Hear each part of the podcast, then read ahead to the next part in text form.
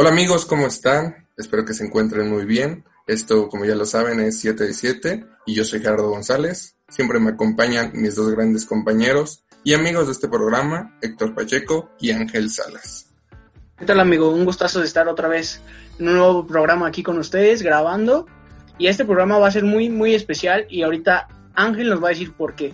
Exactamente, amigo. Hoy es un episodio muy especial ya que tenemos una invitada igualmente especial. Como capítulos pasados ya habíamos tenido a nuestra amiga Natalie. Esta vez nos acompaña Mafer Hernández. ¿Cómo estás, Mafer?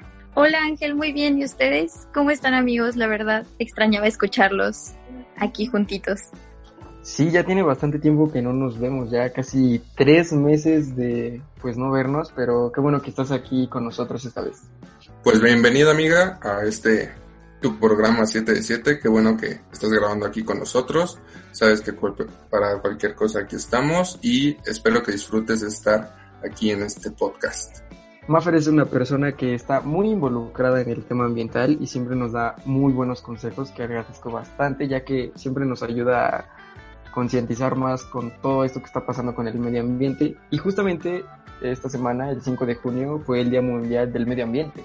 Sí, justo esta semana estuvo llena de temas ambientales, tanto positivos para conmemorar el medio ambiente y el océano, y también pues un poquito negativos. Nos sorprendió el Día del Medio Ambiente que saliera igual la noticia de que el tren Maya sí se va a llevar a cabo y luego amanecer hoy viendo que va a ser de diésel y no eléctrico, pues la verdad sí creo que nos tiene un poco tristes a todos los que estamos tan involucrados con este tema y me agradó mucho que me pudieran invitar para pues compartirlo igual y luego también enterarnos de que el presupuesto de la CONAN, que no sé si saben es el organismo en México encargado de proteger las áreas naturales, le van a reducir el presupuesto en 75%, pues también hizo que hubieran muchas protestas en redes sociales acerca de este tema. No sé ustedes cómo se sientan con respecto a esto. Pues es una noticia bastante impresionante esta de que ya no se va a tomar lo que se había dicho de que iba a ser un tren ecológico y no iba a afectar al medio ambiente. Realmente esto es bastante triste para todos nosotros, pero en otra parte, en mi opinión, siento que todo esto del tren Maya puede ser una buena fuente de ingresos para toda esa parte de la zona sur. Sí, tendrá consecuencias como muy ecológicas, pero pues esperemos que sean las mínimas y que sea más el impacto positivo en toda la población que está cerca de, está cerca de todas estas comunidades rurales. Sí, ojalá que así ocurra, porque pues bueno, bien estaba leyendo que además de lo del tren Maya, lo de lo que les decía del recorte del presupuesto, me hizo sentir como que ya nadie va a proteger tanto la selva, los bosques, los arrecifes y las áreas con mayor biodiversidad en México. Así que vendrían un poco igual de crimen organizado, cazadores furtivos, Esperemos que la biodiversidad local no se vea tan afectada, como bien dices, Pach. Pues sí, de hecho, todo había estado leyendo de que muchos de los ambientalistas, todos de esta asociación, realmente no recibían un sueldo pues alto por el presupuesto que le estaban dando. Entonces también había un poco de cosa de, por así decirlo, corrupción. Entonces ojalá que se arreglen todos esos asuntos, que se le pueda volver a dar ese presupuesto que tenía, pero que realmente se le dé a las personas que dan su vida, bueno, por así decirlo, para resguardar todas nuestras áreas naturales. Estaba leyendo que ese organismo es el que se encarga de cuidar gran parte de nuestros mares y de nuestras áreas naturales protegidas, como tú lo decías, Maffer, que no se haga casa ilegal, que no llegue cualquier persona y quiera construir un, un hotel en arrecifes o esas clases de cosas. Ojalá que estas personas que hacen una gran labor la sigan haciendo. Pues sí, esperemos que este tren, retomando a lo de el tren Maya, no afecte tanto a este sector ecológico, que lamentablemente pues sí lo va a afectar porque se, no se está usando de manera ecológica, o sea, en este caso que sea un tren eléctrico y el uso de este combustible, pues no, no lo veo tan, tan bueno. Entonces, lo único que espero con este tren Maya, con este proyecto de el presidente de México es que traiga turismo, ya que pues México genera ingresos mediante el turismo y espero que si va a afectar un poquito a, la reserva ecológica que hay en ese sector, pues tenga, tenga que valer la pena. Pues sí, va a tener un choque ambiental muy grande este tren Maya, pero no sé, como que lo que más me molesta a mí es que este proyecto pues haya tenido todavía luz verde, aun cuando pues iba a haber un gran choque ambiental y por ejemplo el aeropuerto de Santa Lucía eh, que se haya cancelado por esta misma razón cuando pues el lugar en donde se iba a hacer el aeropuerto no no tenía una biodiversidad ni un choque tan fuerte como lo tendría el tren Maya, pero esperemos que aún con este proyecto, pues pueda haber cosas buenas, como ya lo dijiste tú, Patch, que pueda haber una gran inversión extranjera y pues que pueda ayudar a la economía del país. Pues sí, el futuro nos dirá qué, qué va a ser de este proyecto ambiental, pero bueno, igual invitar a los escuchas a que firmen la petición de la de Salvemos a la CONAM. Pues sí, esperemos que se solucione esto y que puedan tener el apoyo de más personas esta organización.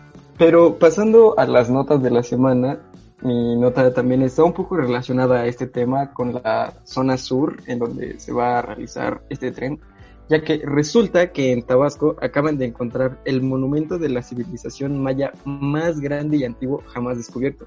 Se trata de una especie de meseta que mide casi kilómetro y medio de largo y medio kilómetro de ancho, de una altura de entre 10 y 15 metros. O sea, es literal una meseta artificial. Y pues la verdad me pareció impresionante porque se cree que era una estructura diseñada para poder ver el sol y las estrellas y para poder apreciar el solsticio de verano y el solsticio de invierno. Esta edificación fue creada para que si te paras en una pirámide que también está cerca de esta meseta y miraras hacia el horizonte, el término de esta meseta justo coincidiera donde se posiciona el solsticio de verano de un extremo y el solsticio de invierno en otro extremo. Está un poco complicado de imaginarse, pero les vamos a mostrar en nuestro Instagram 7 de 7 cómo, cómo se cree que funcionaba esta edificación y la verdad me pareció alucinante. Estas civilizaciones siempre logran impresionarme por el avance tecnológico y lo adelantados que estaban a su época para poder realizar todo este tipo de cosas. ¿Ustedes qué opinan, chicos? Sinceramente, amigo, igual estoy muy impresionado por toda la tecnología y todas las estructuras diseñadas hace miles y miles de años por nuestros ancestros aquí en México. La verdad, tú lo ves las pirámides, tú lo ves en todas sus edificaciones y te preguntas cómo carajos hicieron eso. O sea, la neta, si tienen la oportunidad de visitar algún recinto de Maya, eh, Mexica, etcétera, la verdad es muy impresionante ver todas esas, todas estas estructuras tan grandes y tan altas están. Por ejemplo, esto lo relaciono con Chichen Itza cuando desciende la serpiente emplumada. Entonces, la verdad, terminando esta cuarentena y me pondré a ahorrar para visitar este majestuoso lugar. Pues yo creo que igual que ustedes chicos, también me parece impresionante lo que podían hacer las civilizaciones de antes. Digo, ahorita siento que todos los edificios se nos rompen con un mini temblorcito, pero wow, la verdad, uno nunca se, uno nunca se deja de impactar acerca de todo lo que nos está trayendo el 2020 creo que los niños que estudien historia en un futuro van a tener que repasar mucho todos los acontecimientos que ocurrieron en este año. Y qué bueno que también están ocurriendo cosas buenas. La verdad es que sí, no dimensiono cómo estas civilizaciones podían llevar a cabo este tipo de edificaciones, pero me parece muy impresionante todo esto. Y Jerry, ¿tú qué nos tienes de nuevo esta semana? Bueno amigos, como ya es costumbre, yo les traigo una nota acerca de esta cuarentena, este confinamiento que estamos viviendo aquí en México y la página de Forbes publicó una serie de estadísticas que me llamaron la atención acerca de qué mexicanos, o sea, usan qué plataformas para informarse y para informarse. Entonces, esta página en línea, que es Forbes, informa que han aumentado un cierto porcentaje las plataformas de streaming, lo, lo cual es obvio que lo usan para entretenerse. En primer lugar, los mexicanos tienen a YouTube con un 76%, Netflix aumentó un 58% y Amazon con un 39%. Y para los medios de comunicación, para que estén informados día, día, tras día, eh, los mexicanos utilizan Facebook con un 35%, WhatsApp con 29%, Después Twitter, Instagram y LinkedIn, lo cual me llamó mucho la atención ya que WhatsApp siento que no es tan confiable como algunos. Y lo que me gusta de esta nota es que se estima que va a aumentar el e-commerce aquí en México, dándole una oportunidad a aquellas pymes que quieren empezar sus negocios en línea, lo cual me pareció una idea brillante a cualquier emprendedor que quiere iniciar una empresa de lo que sea. Entonces están en buen momento de tener una página en línea. Ya lo hemos visto con Facebook que implementó una nueva herramienta que es Shops.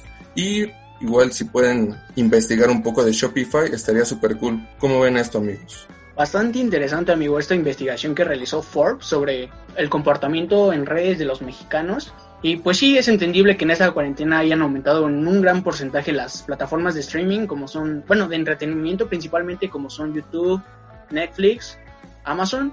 Es bastante comprensible. Y también pues les quería decir a todos ustedes que pues nunca debemos de confiarnos realmente de las noticias de las redes sociales, porque siempre, como ya lo sabemos, están llenas de fake news. Y muchos de nosotros, me incluyo, con los primeros encabezados que leemos, nos creemos la noticia y ya no investigamos más. Realmente pues hay que buscar siempre redes confiables, buscar en otras fuentes para ver si esa información es confiable o no.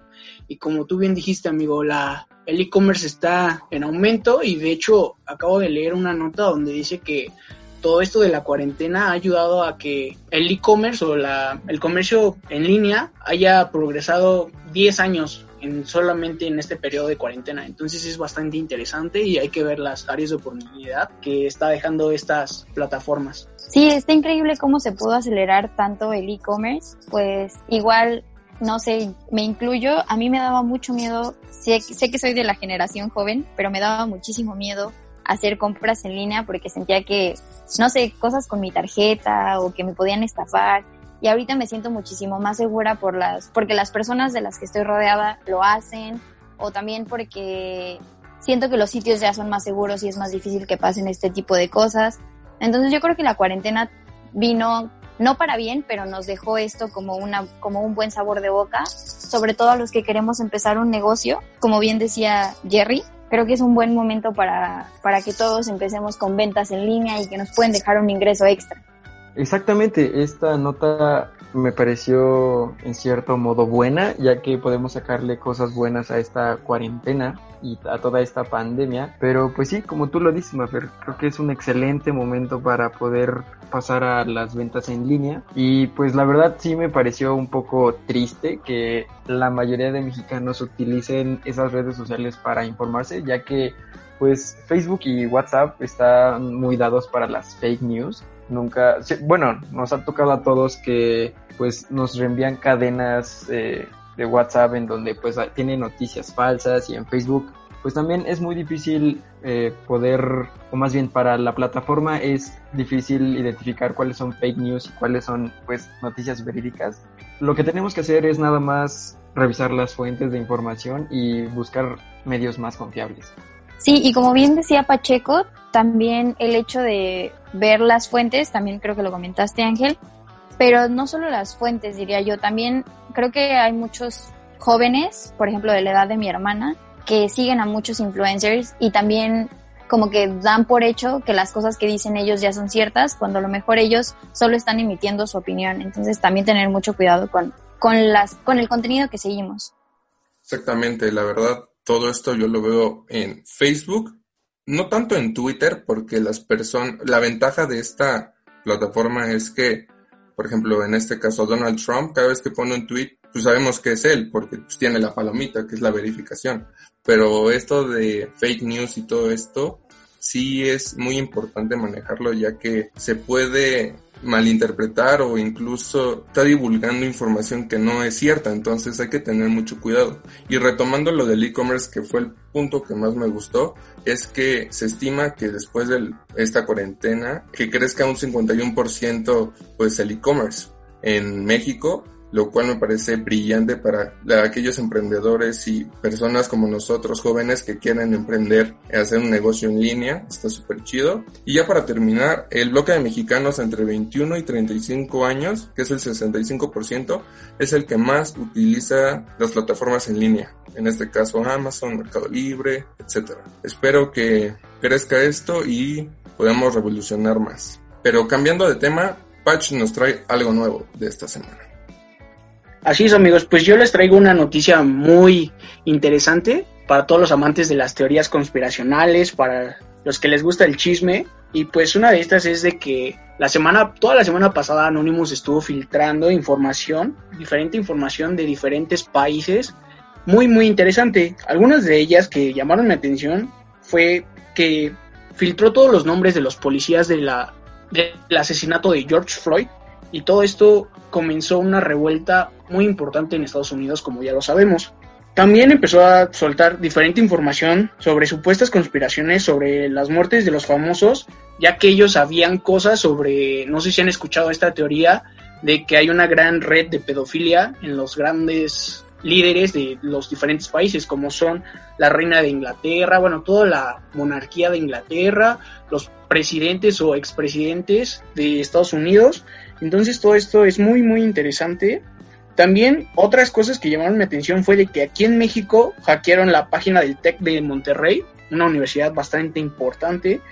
Y otra bastante chistosa y también interesante fue de que hackearon al presidente Jair Bolsonaro de Brasil y publicaron su dirección, sus números de cuenta y mucha gente aprovechó y comenzó a comprar cosas en línea. ¿Ustedes qué opinan de todas estas filtraciones de anónimos, amigos? Sí, vaya que fue una semana llena de mucha información y filtraciones por estas personas, pero creo que también tenemos que saber identificar a qué cosas hacerle caso y a cuáles no, a cuáles prestarle más importancia y a cuáles no, porque también muchas de estas cosas también pueden ser simplemente teorías. Entonces, pues saber discernir y saber pues qué cosas son las que de verdad importan, como por ejemplo el nombre de estos policías, del caso de George Floyd, pero pues sí también encontrar qué es lo qué es lo que puede ser cierto y lo que no. Creo que creo que ahí es lo que es lo más difícil, porque pues sí, son grandes cantidades de información y pues no sabemos cuáles pueden ser ciertas y cuáles pueden ser falsas. Pues está muy cañón todo lo que está pasando alrededor de Anonymous, pero también me parece muy curioso cómo la gente no pierde ninguna oportunidad para sacarle provecho, como decías Patch, para hacer compras, aprovechando estos datos. Y bueno, también ya no sabemos la frase de la información es poder, pero yo creo que hay que saber cómo manejar esta información y pues creo que ya lo comentaba antes de saber qué clase de contenido estamos siguiendo y si la fuente es confiable porque pues podemos decir a lo mejor lo dijo Anonymous pero tal vez ni siquiera lo dijo Anonymous, ¿no? Entonces referirnos siempre a, a la cuenta principal y sobre todo tratar de no involucrarnos o bueno, sí saber qué está pasando en el mundo, pero también tratar de que no nos corrompa en nuestra paz interior y en ese tipo de cosas. Porque bueno, como ya sabemos, este año pasado mucho, han pasado muchas cosas. Exactamente, ha sido un año muy loco. La verdad, podremos escribir este un capítulo de Black Mirror como los mismos guionistas lo dijeron que no iban a hacer este más episodios porque este 2020 estuvo muy locos y retomando esto de Anonymous porque estas filtraciones puede que sean ciertas, puede que no, entonces la verdad no sabemos cómo los hackers se manejan, pues sí hay que tener mucho cuidado. Sí, no, y no olvidemos también que van a ser elecciones en Estados Unidos, entonces hay muchos intereses políticos de por medio en todo lo que ocurre alrededor del mundo. Exactamente, la verdad está muy cañón eso. Hay un documental acerca de el robo de información en Facebook. La verdad no recuerdo ahorita el título, pero igual le subo la imagen en nuestro Instagram, donde te habla acerca de la robo de información que tuvieron algunos usuarios en Facebook para que Trump ganara las elecciones de, de aquel año. Entonces, igual es lo que me llamó la atención de este documental, porque te dice, no sabemos en realidad quiénes tienen nuestros datos personales y cualquiera los puede adquirir. Así es, amigos, pues como bien ustedes dicen, pues son teorías, son conspiraciones que realmente no se saben si son 100% reales, porque al principio Anonymous este, sacó de que Avicii, que supuestamente se suicidó, que Lady D, que tuvo un accidente en, en su carro, bueno, un accidente automovilístico, que realmente no fue así, que los mandaron a matar por estos supuestos este, vínculos o información que tenían sobre esta red de pedofilia, en la cual están incluidas Hillary Clinton, como ustedes decían, en las pasadas elecciones sacaron sus correos donde surgió toda esta teoría de que estaban en una red de pedofilia y fue como cayó su popularidad o toda la credibilidad de Hillary Clinton al ser hackeado todos estos correos. También otros nombres importantes o de famosos que están en estas teorías conspiracionales sobre esta red de pedofilia son ah, Michael Jackson, Paul Walker, entre otros, que también dicen que ahí tuvieron chanchullos, pero como ustedes bien dicen, pues no es realmente cierto y pues no hay que creer todo esto que leemos en internet, amigos. Y si hay alguien interesado en seguir viendo acerca de lo de la red de pedofilia, está el documental en Netflix de Jeffrey Epstein, que es toda la perspectiva de las víctimas, con un poquito más de qué les pasó a cada uno. Pero sí, amigo, igual hablando del tema que tú dijiste de los policías de George Floyd, yo traigo una nota muy similar acerca de Nickelodeon y habla acerca de pararon la programación durante 8 minutos en este canal para mostrar un mensaje que decía no puedo respirar, haciendo referencia a este personaje George Floyd. Y la verdad me llamó mucho la atención porque se dice que esta transmisión se paró, por ejemplo, estaban pasando las caricaturas y de la nada se, se paró la programación y se mostró este mensaje durante ocho minutos. Entonces, igual me, me voló la cabeza porque sí es un tema importante que se tiene que hablar a nivel mundial, porque es un es uno de muchos casos que se viven alrededor del mundo. No sé cómo lo ven esto, amigos. Sí, fueron muchas cosas las que pasaron después de la muerte de George Floyd y una de ellas, igual como mencionabas, lo de Nickelodeon, que mostró como su apoyo a lo que a la situación que pasó. Eh, Jeff en Amazon puso un anuncio, no sé cómo decirlo, que decía Black Lives Matter y mucha gente lo tomó bien, pero hubo varias personas que le escribieron y le dijeron que no estaban de acuerdo con, con eso y que los perdía como clientes.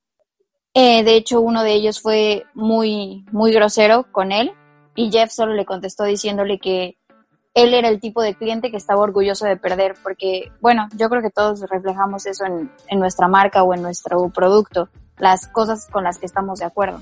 Sí, bastantes cosas sucedieron después del desafortunado evento de George Floyd. Y lo que tú decías, Jerry, también les tocó a mis papás. El otro día estaban viendo en la noche una película, me parece que en Paramount, no me acuerdo si en Paramount o en Warner, pero estaban viendo una película y así de la nada eh, se cortó la transmisión y comenzó ese anuncio que tú nos contaste, Jerry, y mis papás pues pusieron el cronómetro de su celular y contaron igual ocho, ocho minutos en donde solo se repetía eh, la frase que dijo George Floyd que no podía respirar y también una respiración muy agitada. Y pues les pareció muy raro. Hasta ellos pensaron que pues era una intervención fuera del canal porque pues vaya duró ocho minutos. Alice amigos. Pues este todo esto que pasó con George Floyd fue la gota que derramó el vaso porque la verdad todo este tema del problema de racismo es un problema muy grande, pero no solamente en Estados Unidos, sino en todo el mundo. La verdad, en Europa, aquí en Latinoamérica es un tema bastante complicado esa de el racismo y creo que la mejor manera, bueno, sí está bien manifestarse y todo eso, pero también como siempre los cambios se hacen por uno mismo y con su entorno. Entonces, por uno mismo se puede empezar a hacer cambios de no racismo, porque, bueno, yo he visto aquí en México que muchos mexicanos somos racistas con nuestros pueblos indígenas, con nuestros ciudadanos indígenas. Entonces, pues educar a nuestros hijos, primos, sobrinos, nosotros mismos, a que todo esto del racismo se puede erradicar, como ya lo hemos dicho también en otras ocasiones con lo del machismo, toda la cuestión de género. Entonces es un tema bastante polémico y todo esto se puede erradicar por la educación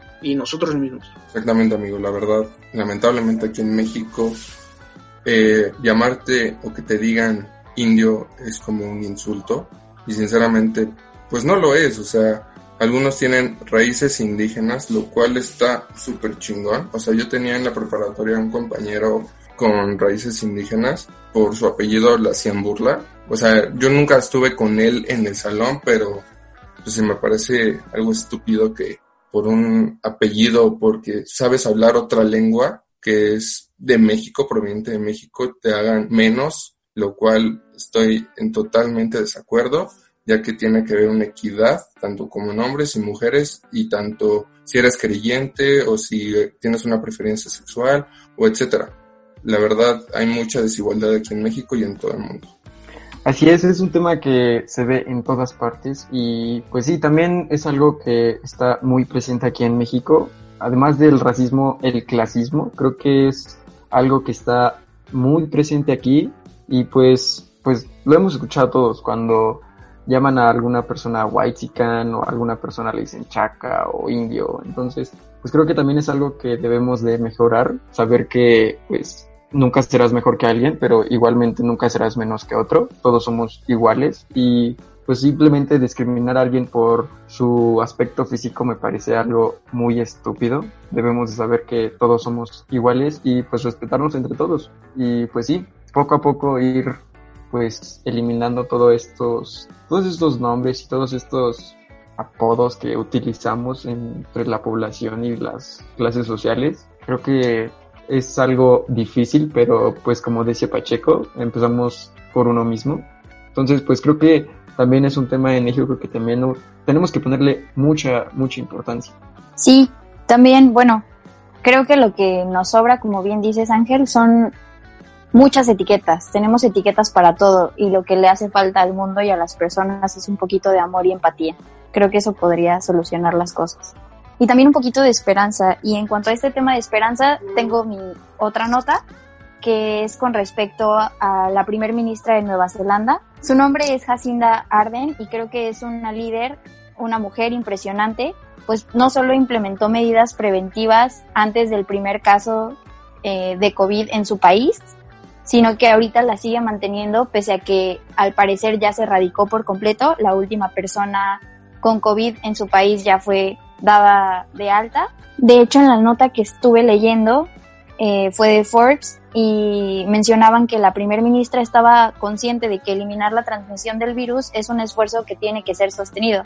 O sea, no porque ahorita ya no esté en su país significa que no va a regresar, pues todos conocemos la naturaleza de este virus y que puede aparecer en cualquier momento. Sin embargo, ella sigue con sus medidas mm, bastante fuertes, pues no va a abrir fronteras todavía sin embargo, sus ciudadanos ya pueden salir, ya pueden ir al bar, ya no es necesario que haya un mínimo de personas en reuniones.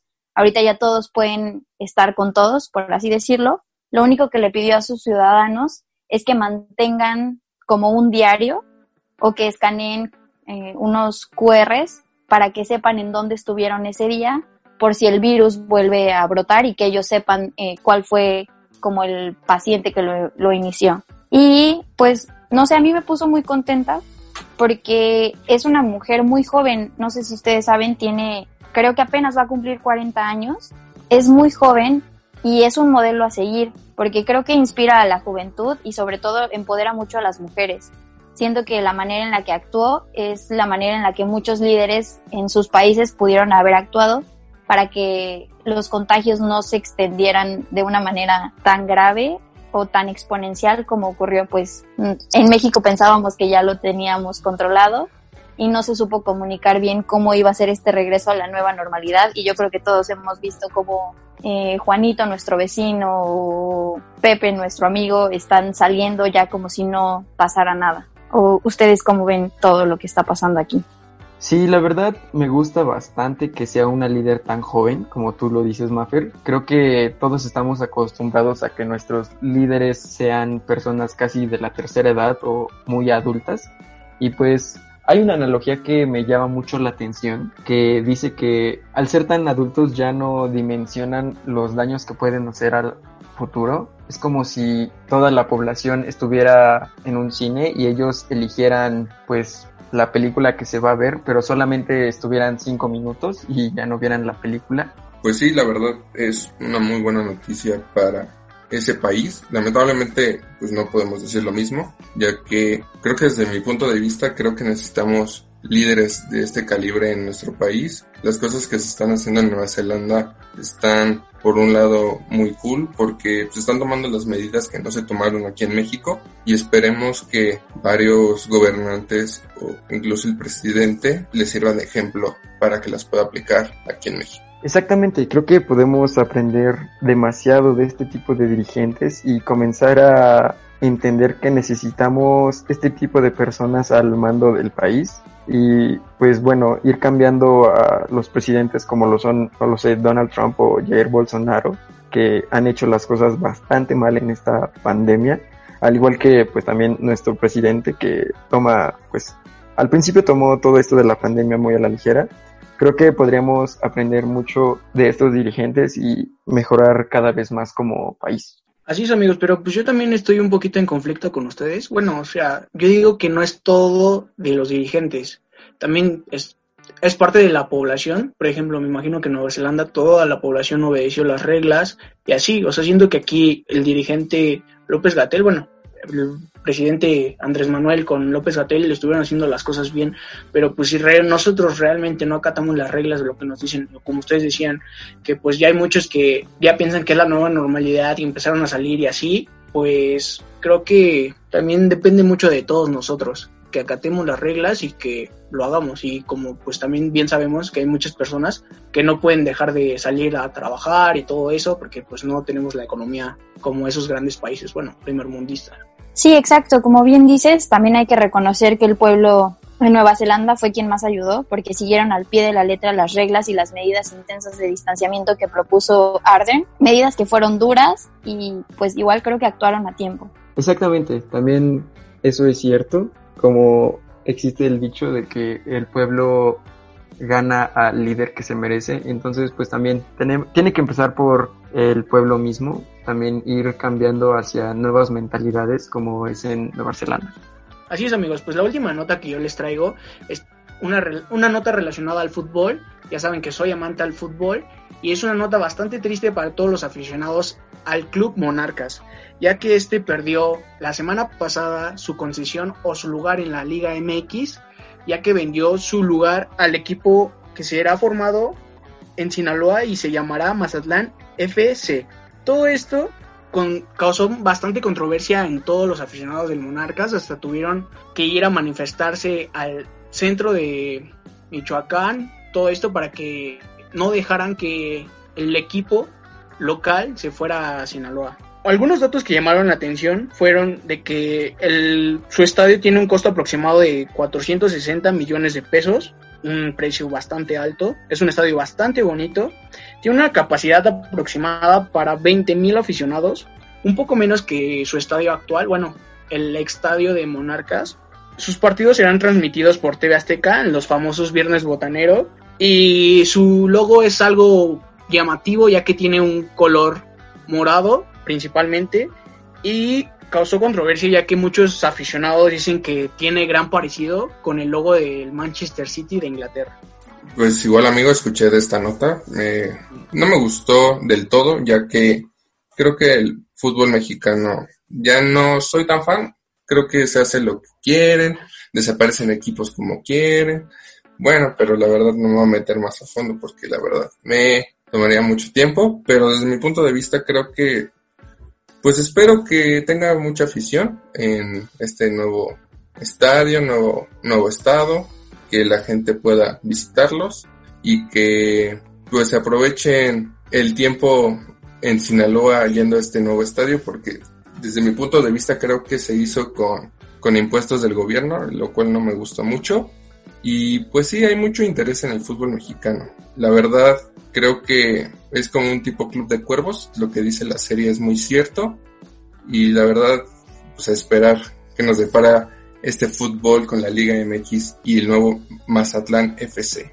Sí, yo también vi la nota, amigo, y también me llamó la atención porque, como tú dices, hay mucha inversión de por medio y pues creo que fueron decisiones bastante aceleradas había leído que en donde iban a hacer el estadio era de una capacidad muy grande para la población que tiene y pues sí, o sea, no sé cómo quieren llenar eh, ese estadio con un equipo nuevo en el que no existe ningún tipo de afición todos los equipos que ya existen tienen pues barras y aficiones de muchísimo tiempo y de muchísima historia. Entonces, pues la verdad no sé cómo es que piensen que van a, a pues conseguir una popularidad para llenar todo ese estadio. Creo que hay más intereses económicos más que pues de el deporte en sí y pues no sé, creo que me pareció un poco tonto que hicieran todo eso porque pues sí es un equipo de la nada que no tiene ningún tipo de afición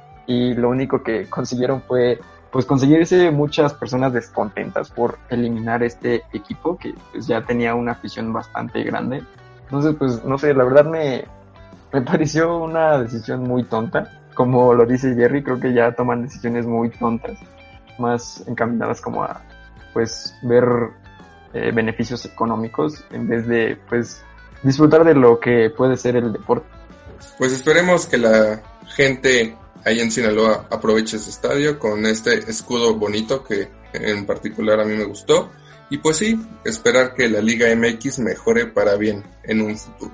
Así es, amigo, pues ojalá las cosas así ya no sucedan más en el fútbol mexicano, ya que desaparecieron un gran equipo con una gran historia, fue campeón en el 2000. Entonces, pues ojalá esto no vuelva a suceder, porque pues también es algo injusto para todos los que estaban en el descenso que también los desaparecieron. Entonces hay un poco de, como ustedes dicen, dinero por medio. Ojalá eso ya no siga sucediendo en el fútbol mexicano. Así es, amigo. Esperemos que esto pues se desarrolle de la mejor forma y vayan cambiando las cosas.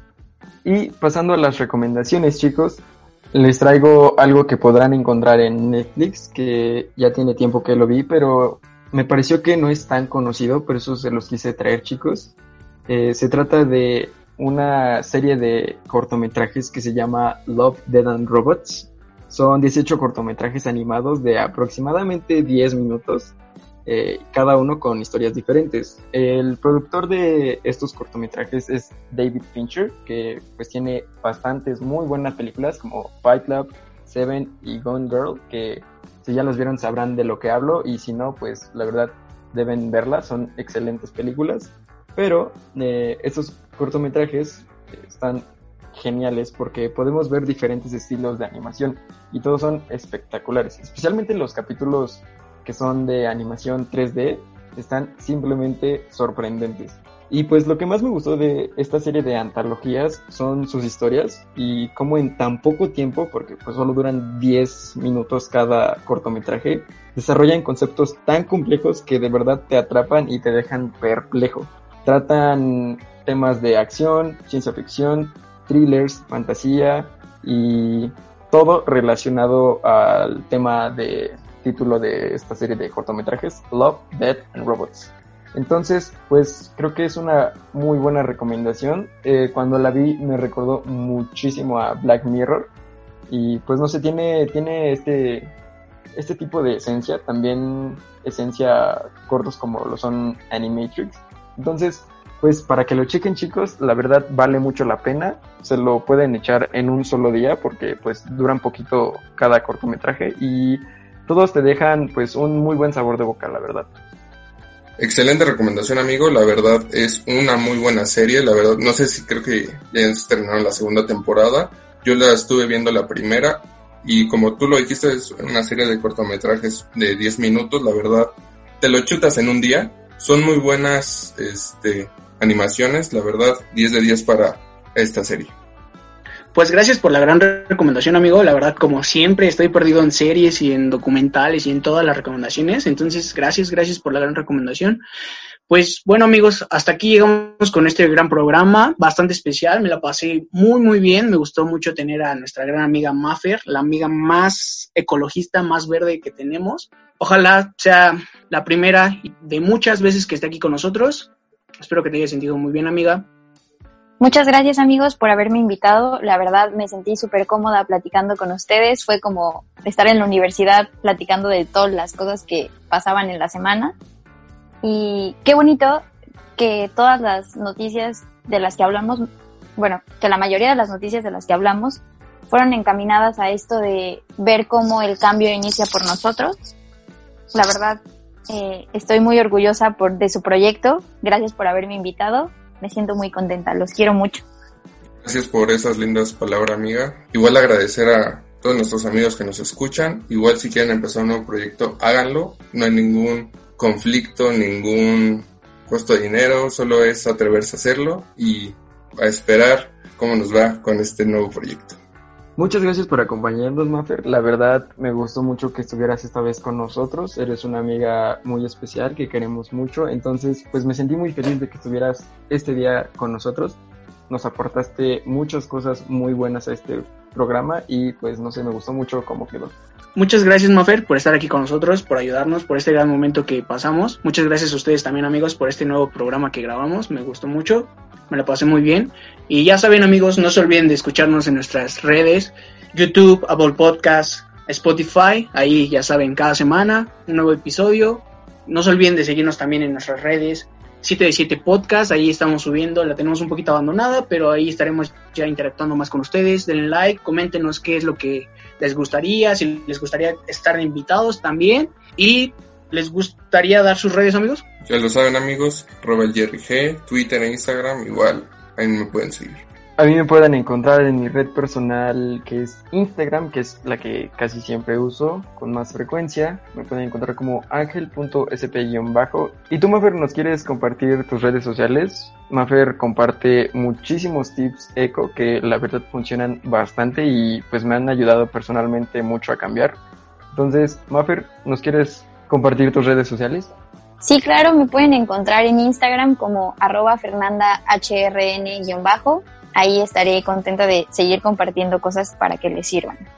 Y sobre todo si tienen algún proyecto como el de Jerry y necesitan alguien que los apoye, pues aquí estamos también. A mí también me pueden seguir en Instagram como no estoy guion bajo Pacheco, ya saben ahí todo el hate que quieran amigos. Bueno, pues hasta aquí llegamos con este episodio, amigos. Les espero que les haya gustado. No se olviden de compartirnos con todos sus amigos, familiares. Nos compartan. Y nos vemos, nos escuchamos y nos leemos en un nuevo episodio. Bye bye.